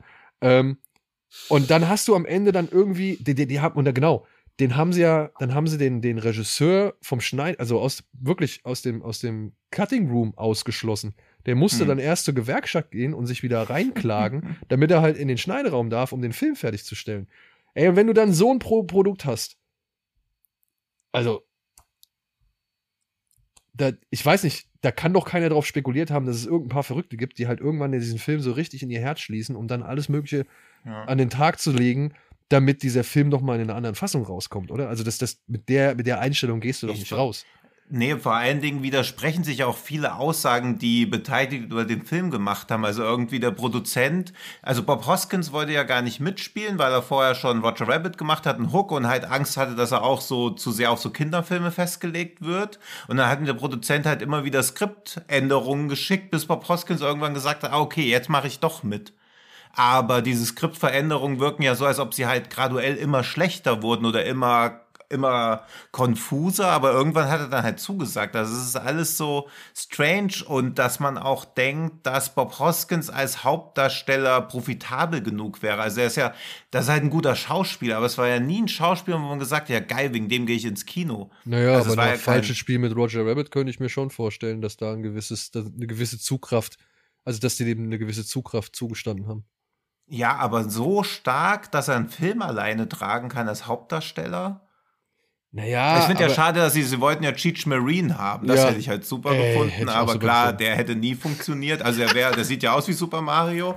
Also im Prinzip hätten Cheech und Chong das komplett spielen können Ja, eigentlich. Ey, das wäre so- die Maus, die Maus, die Maus geworden, stoned ey. Mario Bros. Ey, das wäre so ja. geil gewesen. Cheech Marin. Ey, holla! Holla, und dann noch ein paar Magic Mushrooms und fertig ist der Film. Ja. Ja, ist ja quasi eine eigentlich Super Mario Bros. Eigentlich perfekt umgesetzt. Ja, Eigentlich schon, Ja, ja. was, was man halt sagen muss, äh, weil du gerade meintest, so die Erwartung an, an daran, dass es irgendwie eine Fanbase bildet. Ich meine, aber aus diesen ganzen Gründen, die wir jetzt alle gerade benannt haben, ähm, ist der Film ja das, was er heute ist, weil das ist halt Trash in seiner reinsten Ja, Form. ja. das Ja. ist eben ein Film, der an seinen Ambitionen gnadenlos gescheitert ist und das ist ja am Ende des Tages der beste Trash und nicht Ja. sowas wie Asylum irgendwie, die das halt zwanghaft machen, sondern Trash ist ja dann am besten, wenn der Film eigentlich, also wenn alle Beteiligten oder zumindest die Regisseure dachten, das wird was Gutes, dann kommt ja der beste Trash raus und genau deswegen ist er ja auch so absolut skurril. Ich meine, einer der einer meiner Highlight-Szenen in dem neuen Cut war, als man die Szene sieht, wo, wo Yoshi dem einen, dem einen äh, dem der, wem war das nochmal, dem ein, am Bein rumnagt. Das war auch nämlich raus. Da gibt es eine, eine Szene, wo dieser, also dieser Yoshi ist ja hier so ein kleiner Dino, so ein kleiner Velociraptor in dem Film. Ja. Mhm. Da gab es diese eine Szene, da hat er plötzlich so einen Fuß im Mund. das war auch rausgeschnitten. Ey, auch- das war auch so völlig, völlig random. Ey, auch dieser, auch der, dieser Dino, ne, das war ja eine, eine Animatronic-Puppe, die wurde Ja. von neun Leuten, wurde die bedient. Ja, das Ding hat Schweine viel Geld gekostet in der Entwicklung. Es gab, glaube ich, vier verschiedene Puppen, die sie insgesamt hatten. Und wie oft siehst du das? Das siehst Ja, du vielleicht für viermal, drei, ja. vier Szenen so, ja. Also, Mhm. ähm, keine Ahnung, das ist, das ist, das ist, das grenzt an die Faunfedern von Marlon Brando in DNA, hier Insel des Dr. Moreau, die er da irgendwie unbedingt haben wollte, ja. Und, und irgendjemand wirklich, keine Ahnung, Himmel und Hölle in Bewegung gesetzt hat, damit er auch diese Faunfedern kriegt und die dann halt zweimal irgendwo im Bild zu sehen sind. Ja. Ja, also diese, dieser, dieser Ehrgeiz, der ist zum einen bewundernswert, zum anderen ist der aber auch bewundernswert fehlgeleitet oder bewundernswert Ja. gegen die Wand gerannt, so, ja. Also das ist schon echt fantastisch. Und ja, da gebe ich dir recht, das ist halt, wir, wir reden halt über diesen Film, weil er so eine Katastrophe ist, aber mit den besten Absichten. Ja. ja, ja, genau. Ja, und er hat halt auch ein paar ab komplett absurd. Also ich weiß halt nicht, ob es wirklich ein Product Placement ist oder ob sie es einfach für einen Gag machen, aber als Luigi zum ersten Mal versucht, Daisy so ein bisschen zu beeindrucken, dann ist ja Marios Reaktion darauf, dass er ihm irgendwie so eine Evian-Flasche verkehrt rum vom Kopf hält, was ja dann, wenn man es rückwärts liest, naiv ergibt. Wo man auch so denkt, was ist das für ein sch- bescheuerter Gag? Aber gleichzeitig haben sie halt so eine Marke noch eingebaut. Ich glaube halt nicht, dass es unbedingt ein Product Placement war, aber du hast dann halt auch Super Mario, der halt mit so einem Luxus-Mineralwasser agiert. Also auch das ist so absurd, weil ja Super Mario noch nie, na gut, inzwischen ist er auch in jedem möglichen Marketing-Ding drin, aber er lebt ja halt in einer komplett irrealen, Welt. surrealen Welt, wo halt Ja. quasi keinerlei echte Brands vorkommen und dann passiert doch sowas. Ey, und dann aber auch wirklich, ne? Ich meine, damals, 93, ich meine, ich habe jetzt Super Mario, da, da war der Gameboy schon draußen, oder? Ja. Mhm. Da war der Mhm. Gameboy schon draußen. Spätestens mit dem Gameboy kannte doch auch hier in Deutschland jeder, also so viele Kinder und Kids kannten Super Mario. Und du gehst dann halt in diesen Film und denkst dir, was haben die jetzt da draus gemacht? Und es widerspricht so allem. Du hast diese Endzeitkarren, die aus Mad Max stammen könnten. Du hast irgendwie Strip-Lokale mit leicht bekleideten Girls, die tatsächlich wohl auch Stripper gewesen sein sollen. Ja, das hat John Legusamo auch in seiner Biografie geschrieben. Ja, und, und, und du hast dann diesen, diesen Pilz, äh, diese komische Glibberscheiße, die da überall in dieser Welt rumhängt. Hm. So, mittendrin hast du noch diese Verfolgungsjagd, die jetzt dank der, des Morten, äh, Morten Jenkel-Cuts auch mal richtig vollständig ist.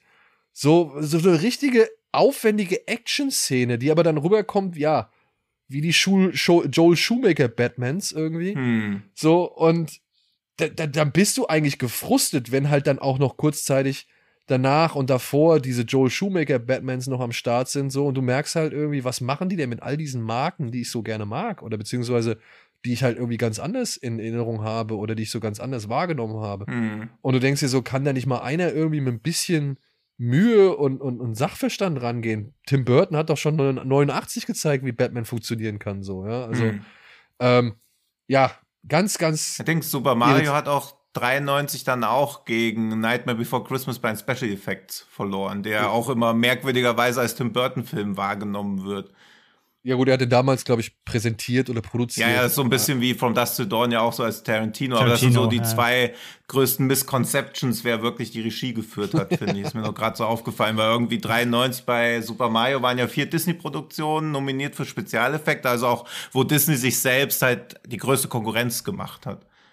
Ja, ist ja nicht. Und Was ich, bei den, was ich bei den Autos immer noch am geilsten finde, ist, dass die im Grunde so fahren wie so Autoscooter. Weil die oben immer Stimmt, Kontakt ja. Ja, ja, brauchen genau. zu, so einer, zu so einer Elektrizitätsdecke. Das ist auch alles so absurd. Das Und ist so auch das, absurd. also ich meine, die Liebesgeschichte ist ja eh relativ verfehlt zwischen Mario und Daisy, aber das ist Luigi ja auch Daisy. Luigi, sorry. Und dass sie sie aber auch nie mit Namen ansprechen. Also Mario sagt nie den Namen von ihr. Das ist so strange, weil das ja irgendwie auch so verpasste Gelegenheiten sind, mal den Charakter irgendwie so besser zu etablieren. Also verstehe ich gar nicht, wie das im Drehbuch nicht auffallen kann, dass sie nie irgendwie mit dem Namen adressiert wird. Ja, oder halt auch der Gag mit Mario Mario und Ja, Luigi Luigi Mario. Mario. Ja. so, ja. Wie viele Marios haben wir jetzt hier? Oder auch, ey, dann diese Flucht aus dem Knast, ne? Wenn sie halt Ja. einfach diese, dieses riesen Setting haben mit diesen Käfigen, wo sie, wo sie sich Hm. wahrscheinlich gedacht haben, boah, das müssen wir unbedingt in den Film einbauen, das brauchen wir. Ja. Und dann läufst du da halt einmal dran, dann wäre das Thema eigentlich schon erledigt, aber nein, sie gehen nochmals zurück, damit sie halt an dieser Kette ja, einmal, diese, Sla diese Slackline runterfahren genau, diese Slackline, fünf Minuten oder so. Ei, ei. ja. wo du halt denkst, Ja. oh, nee, Freunde, das hat nichts mit der Handlung zu tun. Das habt ihr einfach nur ins Drehbuch geschrieben oder einfach nur abgefilmt, weil ihr das jetzt irgendwie habt. So. Hm. Das ist wie Uwe Boll, der irgendwie Ninjas in Dungeon Siege mit einbaut, weil die Stunt-Leute von Yen Wu Ping irgendwie da am Start sind. So, ne? Also, Ja. und auch dieses, also ich meine, man wusste vor dem Film ja gar nicht, dass Mario und Luigi noch andere Klamotten haben. Also, dass das auch über eine Stunde dauert, bis sie ihre Outfits anhaben. Dass das irgendwie der Film auch so komplett, nicht mal, dass sie sie am Anfang anhaben, dann mal wieder normale Klamotten, aber die Hauptfiguren, die ja wirklich so charakteristisch mit ihren Klamotten verknüpft sind, dann einfach über eine Stunde in anderen Klamotten rumlaufen zu lassen, ist halt auch absurd. Also wie wenn irgendwie Freitag der 13. Jason hat irgendwie eine Stunde lang erstmal so eine Hasenmaske auf, bevor er dann irgendwie die Baseball, äh, die, die Eishockeymaske Ja. aufzieht. Das ist so, so abstrus. oh, das Naja, oder halt, oder halt in Teil 2, wo er halt noch einen Sack Kartoffeln anhat. Das hat ja auch keinen gestört. Ja, stimmt. Ja. Ja, aber das, das hat mich bei Super Mario mehr gestört. Bei Freddy, äh, bei Jason fand ich das immer so, ja, okay, das ist halt jetzt so sein, sein Werdegang, seine Entwicklung. Also zur Ikone Ja, wurde meine, ja wirklich mit Teil 3. Ja, mit Und der Maske dann. Da fand ich das irgendwie interessant festzustellen, ah, okay, guck mal, der ist ja gar nicht äh, schon von Anfang an mit dieser Eishockeymaske unterwegs. Hm. Bei Super Mario Bros. fand ich das wirklich, da hat es mich auch gestört. Aber da muss ich, glaube ich, das auf mein Alter zurückführen, dass ich halt einfach in diesen Film gehe und denke, ey, wann haben die jetzt endlich mal ihre Outfits an und hüpfen irgendwie über Steine? Ja, aber das und denkt doch Rohre jeder. Und was weiß ich. Also, Ja, genau. Ja, genau. Also, und das fand, das, das war, hat mich aber mehr gestört, so, weil, weil ich glaube, ja, eben bei, bei Freitag der 13. existiert ja nicht so eine richtige Vorlage. Und bei Super Mario weißt du ja, oder hast du ja zumindest den Eindruck durch das Spiel, durch das Videospiel. Ja. Und Ja, das ist halt so, wie wenn du Pac-Man zeigst und er am Anfang ist er halt, also er wird nach über, erst nach einer Stunde wird er zu einem gelben Kreis und vorher ist er halt, weiß ich nicht, ein Viereck, gelb, Ja. grünes. Also das, das geht halt irgendwie nicht. Nicht, wenn du, also klar, du kannst schon mal gar nicht eine ernsthafte Super Mario-Verfilmung. Also da fängt das Grundproblem fängt ja schon bei dem ganzen Setting überhaupt an, aber dass du dann nicht mal den Leuten das gibst, was sie dann wirklich erwarten, sondern sie dann eine Stunde diesen ganzen Kram dir angucken lässt. Also das muss ja im Vorfeld schon klar sein, dass das irgendwie nicht wirklich hin funktionieren kann. Und wie sie ja dann auch eben das Hüpfen dann einbauen, diesen, Spring diesen Stiefeln, diesen Ja. Jump-Pad-Stiefeln, ja. was halt auch, was auch so komplett dumm aussieht, wenn die das machen. Wenn die dann, wenn die am Anfang, die ist ja diese, diese, ähm, diese Frau, die ähm, Mario diesen, diesen, diesen Splitter. Meteorstein da abnimmt und dann holt sie sich ja diese Stiefel und hüpft ja damit weg. Wie das aussieht, so ganz steif, springt sie so runter, landet erst unten und die gucken halt dabei zu. Dann springt sie weiter, oben drauf. Das sieht immer so steif aus, wenn du so in so einem Seilzug hochgezogen wirst. Und ganz am Ende ja dann auch, wenn sie dann Cooper besiegt haben, wo dann ähm, Mario und Luigi auf einem so einem Stiefel dann zusammen so da rumhüpfen und so winken. Das sieht so dumm aus. Ja. Und ich meine, es hat ja echt auch bis Detective Pikachu gedauert, bis Nintendo sich wieder getraut hat, irgendwas mit ihren eigenen Lizenzen oder mit ihren eigenen Games zu machen. Was Ja, halt hat- schade ist, weil es ja auch den Metroid-Film komplett gekillt hat. Ja, also den haben wir dank Super Mario nie sehen dürfen. Ja. Aber jetzt nur mal so rückblickend betrachtet, was sagt uns dieser Film eigentlich aus? Wir haben Dinosaurier, die in unsere Welt dringen wollen, weil sie in ihrer eigenen Welt nicht mehr zufrieden sind, oder? Habe ich das? Ist das, ist das, das ist doch eigentlich Coopers Plan, oder?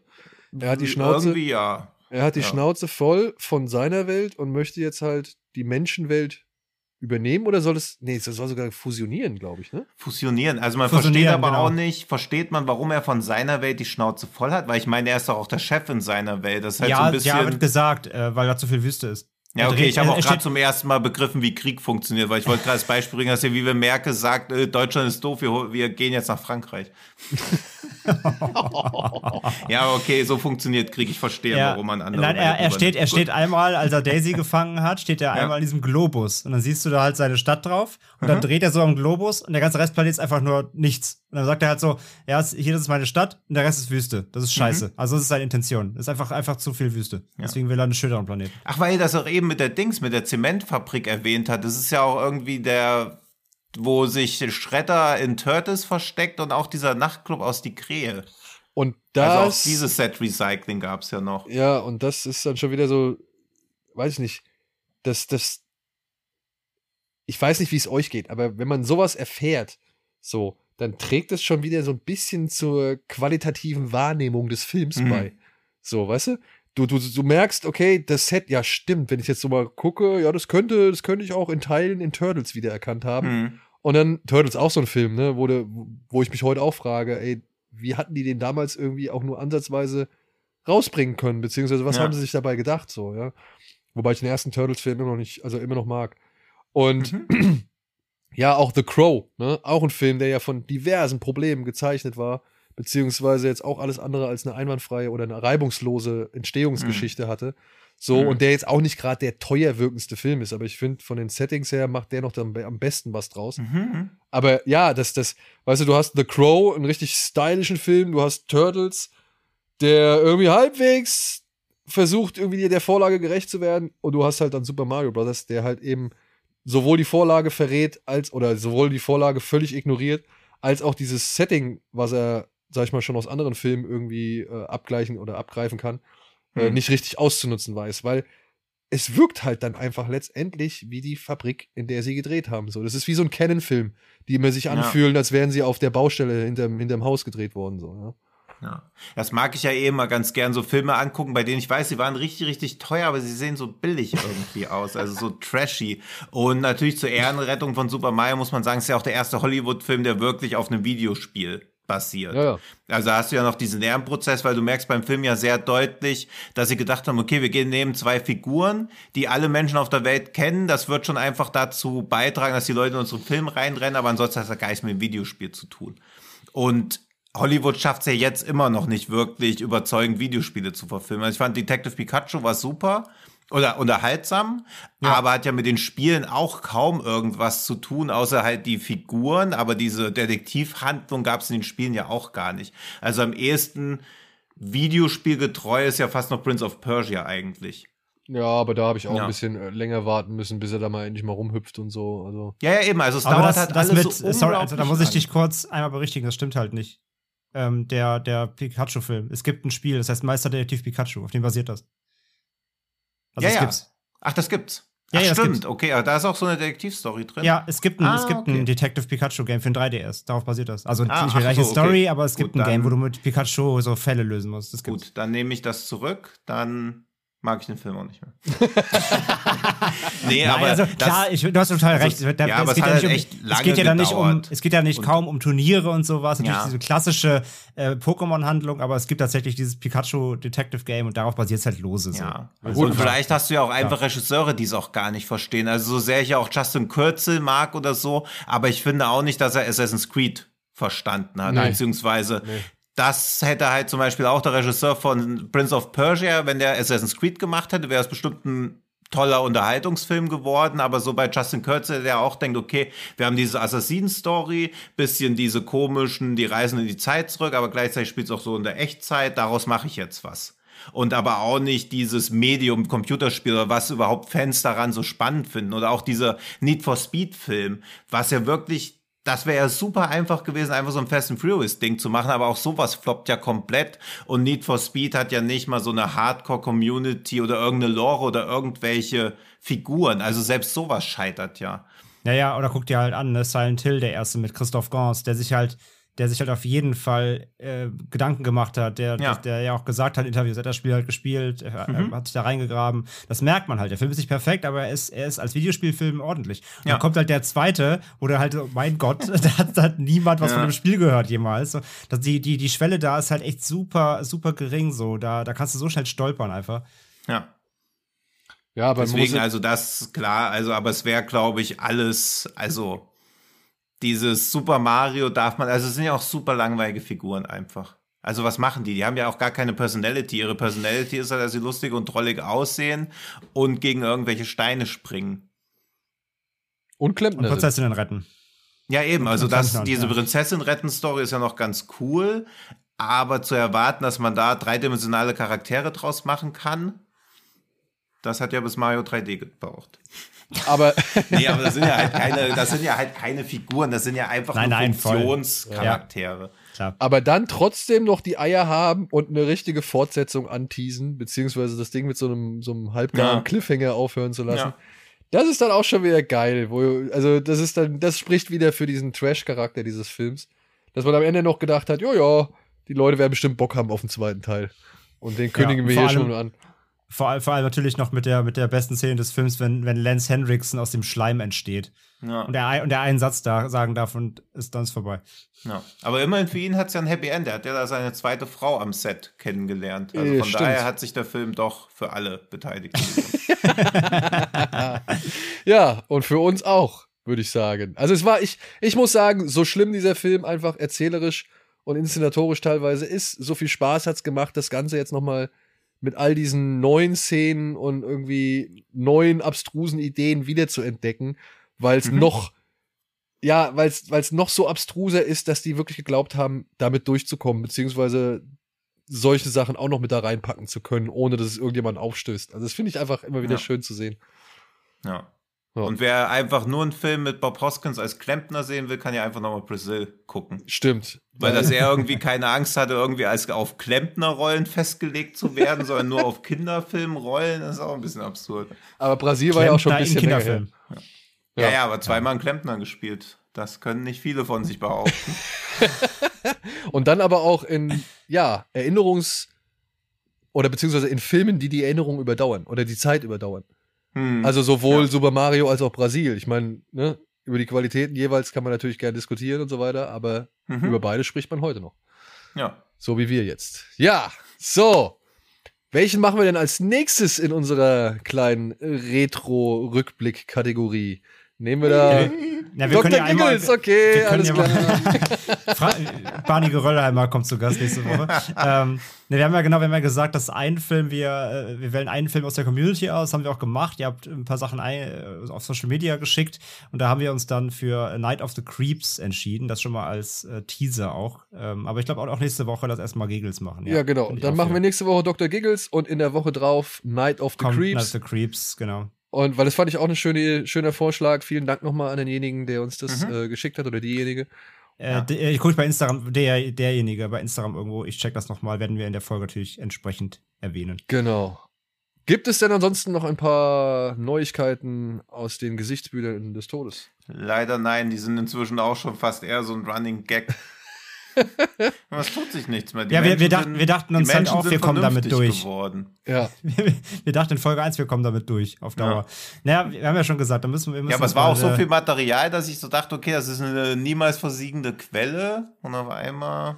Wir, wir müssen uns einfach äh, mal ein Alternativformat ausdenken und dann werden die Gesichtsbücher halt dann ja. wieder geöffnet, wenn es mal wieder was gibt. Oder noch mehr auf die Suche gehen, noch strenger, noch breiter, noch äh, umfassender auf die Suche gehen. Aber du bist in zu wenig Horrorfilm-Facebook-Gruppen angemeldet. Wahrscheinlich. Ja, das, das wollte ich damit sagen. Ja, ich, ich, ich mache noch ein paar. Gut. Bis dahin wünschen wir euch aber, ja, hoffentlich gute Unterhaltung mit dem einen oder anderen von uns hier vorgestellten Film. Hoffentlich kommt ihr vielleicht auch nochmal in die Gelegenheit oder hoffentlich seid ihr schon in die Gelegenheit gekommen, den Extended Cut von Super Mario Bros. zu sehen. Und ansonsten natürlich hoffen wir, dass ihr uns auch nächste Woche wieder einschaltet, wenn es ja bei einer weiteren Runde Genre geschehen neue Filme zu besprechen gilt. Und darüber hinaus guckt gerne bei unseren sozialen Sozialmedia-Kanälen vorbei. Ich versuche mein deutsches Wer was was sagt man denn da auf Deutsch? Social Media und was ist die deutsche Übersetzung dafür?